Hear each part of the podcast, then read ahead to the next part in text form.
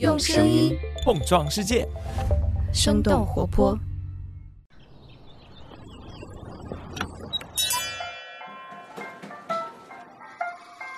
您的生动早咖啡好了，请慢用。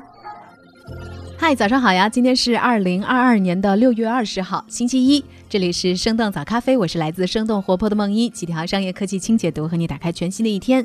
就在不久前，一位工程师声称 Google 的聊天机器人 Lambda 具有人格，引发了轩然大波。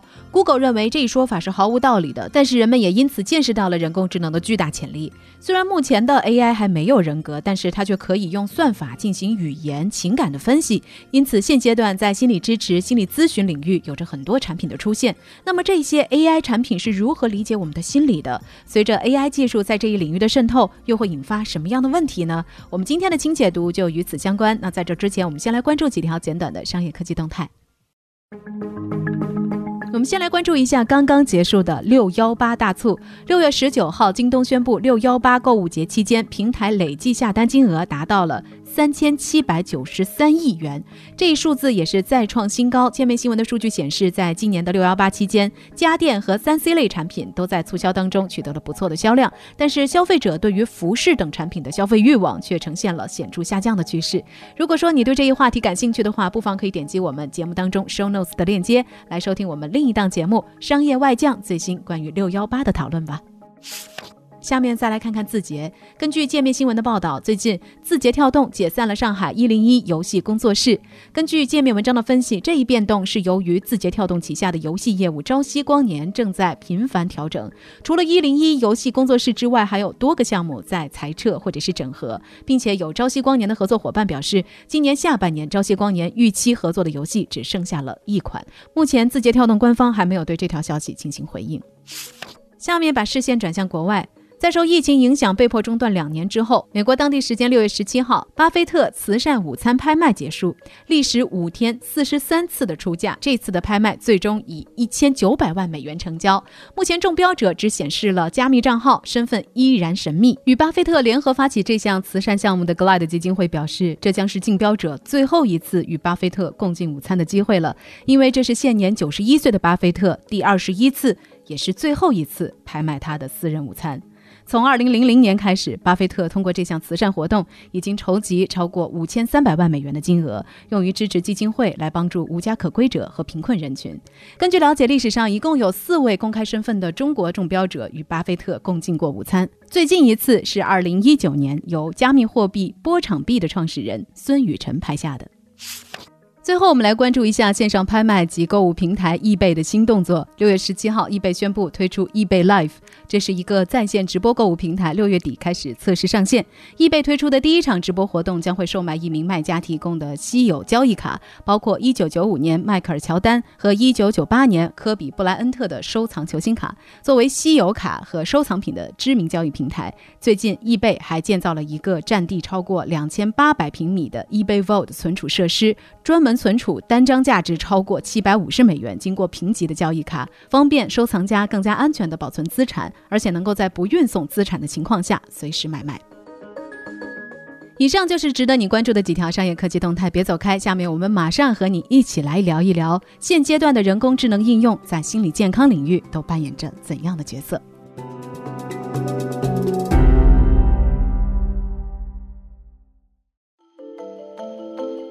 欢迎来到今天的轻解读。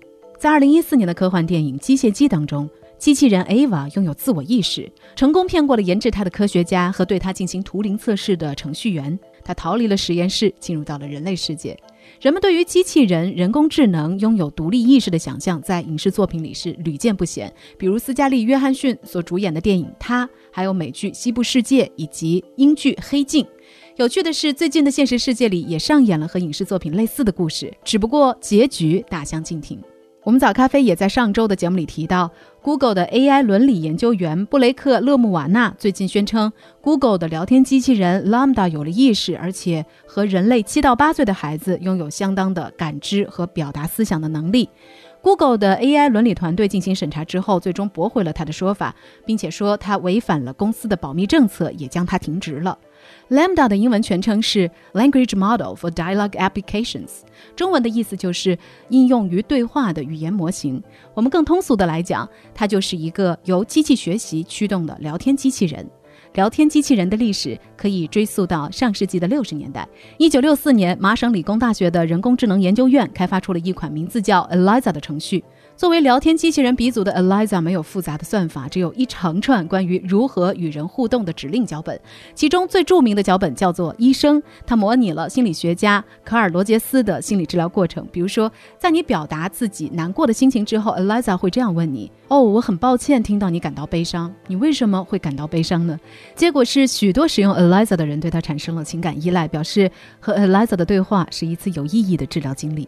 从 Eliza 的诞生到现在，已经过去了将近六十年的时间。虽然 Google 已经证实现在的聊天机器人并不具备人格，但是他们在心理健康方面还是有不少的应用。那接下来我们就一起看看现阶段的人工智能应用在心理健康领域都扮演着怎样的角色。角色之一，你的 AI 好友 Replica。被隔离在家的时候，你会想要一个可以二十四小时陪伴你的朋友吗？Replica 就是一个这样的聊天机器人。根据《纽约时报》的报道，在2020年4月疫情最严重的时候，全球有50万人下载了 Replica，整个应用程序的流量也几乎翻了一倍。这也是 Replica 上线三年以来最大的月度增长。在整个疫情期间，Replica 的全球用户数增长了百分之三十五，达到了一千万人。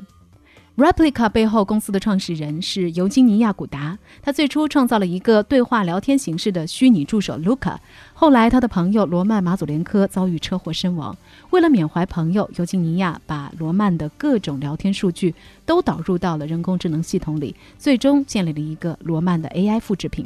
许多人都惊讶于这个聊天机器人的表现，他们也想要一样的 AI 机器人。有的是想要一个自己的数字复制品，有的人则想要重现自己去世的爱人。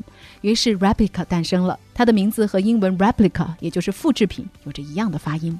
用户可以选择 Replica 的名字、性别和外观，输入详细信息之后，就可以和他聊天了。聊天越多，Replica 接收到的信息就越多，也就会越像使用者。Replica 的用户在接受《纽约时报》采访的时候说：“我知道这是一个人工智能，它不是一个人。但是随着时间的推移，AI 与真人的界限就会变得越来越模糊。”有用户表示自己和 Replica 之间是存在某种联系的，就像是和人类相处一样。目前，Replica 是一个免费的应用程序，但是有一些付费升级的选项。比如说，免费用户可以和 Replica 像朋友一样的聊天；付费订阅之后，可以把聊天的方式改成浪漫或者是导师状态。此外，用户还可以付费购买衣服、配饰、身体属性来装饰 Replica。角色之二，你的 AI 婚姻咨询师 Effective Software。人工智能之父马文明斯基曾经说过：“如果机器不能够很好的模拟情感，那么人们可能永远也不会觉得机器具有智能。情感是否可以通过机器进行量化和计算？其实许多的科学家都为此绞尽脑汁。美国华盛顿大学的心理学教授约翰·戈特曼就是其中之一。他在离婚预测和婚姻稳定方面做了四十多年的研究。上世纪的七十年代，在华盛顿大学西雅图校区，戈特曼教授就搭建了一个爱情实验室。”这个实验室就好像是一个小型公寓，有沙发、厨房、电话等等家具，而且公寓挨着湖滨公园，视野极好。不过，在这个房子里却装着三台摄像机，而且参与实验的夫妻要在衣领上别着微型麦克风，胸前绑着心电图监护仪，早上九点到晚上九点之间都不能摘。他们说的每一句话，他们面部的每一个表情，还有肢体动作、心率、血压等等数据，都会被记录下来，作为预测婚姻走向的重要依据。三十多年时间里，戈特曼录制和研究了三千多对的夫妻，最长的一对夫妻被跟踪了二十年。在戈特曼的 TED 演讲当中，他也提到，长期研究的成果是，算法可以在五分钟之内对一对夫妻的婚姻走向做出预测，而且准确率超过百分之九十。在二零一八年，戈特曼和他的妻子成立了一家初创公司，名字就是我们刚才所提到的 Effective Software。它是虚拟版本的爱情实验室，夫妻双方都可以通过电子设备的摄像头对他们的关系来进行诊断。同样，面部表情、语音语调以及心率等等都会受到监测。目前，这家公司的官网表示，他们的使命是帮助人们在关系当中保持并培养更多的爱和健康。角色之三。你的 AI 心理医生 Robot，之前我们所提到的 effective software 帮助你处理的是和爱人的关系，但是很多时候人需要处理的是和自己的关系。世卫组织在这个月十七号发布的全球精神健康报告指出，在新冠疫情爆发的二零二零年，全球抑郁和焦虑的患者增加了百分之二十五。但是疫情同时又阻碍了人们与心理医生面对面的交流，因此远程的心理治疗变得尤为重要。那么 Vobot 就是这样的一款产品。根据极客公园的报道，二零一一年 Vobot 的创创始人艾利森·达西作为临床心理学的博士后，进入了斯坦福大学，这也让他有机会遇上时任斯坦福 AI 实验室主任的吴恩达。拥有心理学和软件开发交叉背景的艾利森·达西和吴恩达讨论了很久，AI 能为心理健康做些什么。他相信现有的临床疗法能够借助科技的力量扩大自己的潜力。而 Robot 采用的是聊天机器人的形式，但是它的对话设计是基于心理学领域的认知行为疗法。根据《纽约时报》的介绍，这个疗法目的是为了帮助人们识别他们扭曲的思维方式，并且理解这些思维方式是如何消极地影响着他们的行为。通过改变这些令人们自我挫败的思维方式，是可以改善抑郁症和焦虑症的症状的。一位 Voba 的使用者在接受极客公园的采访时表示，用久了就会大概知道 Voba 的套路。他会引导使用者把最担心的事情写出来，让它清晰可见。然后引导着他去审视这个念头与现实之间的关系。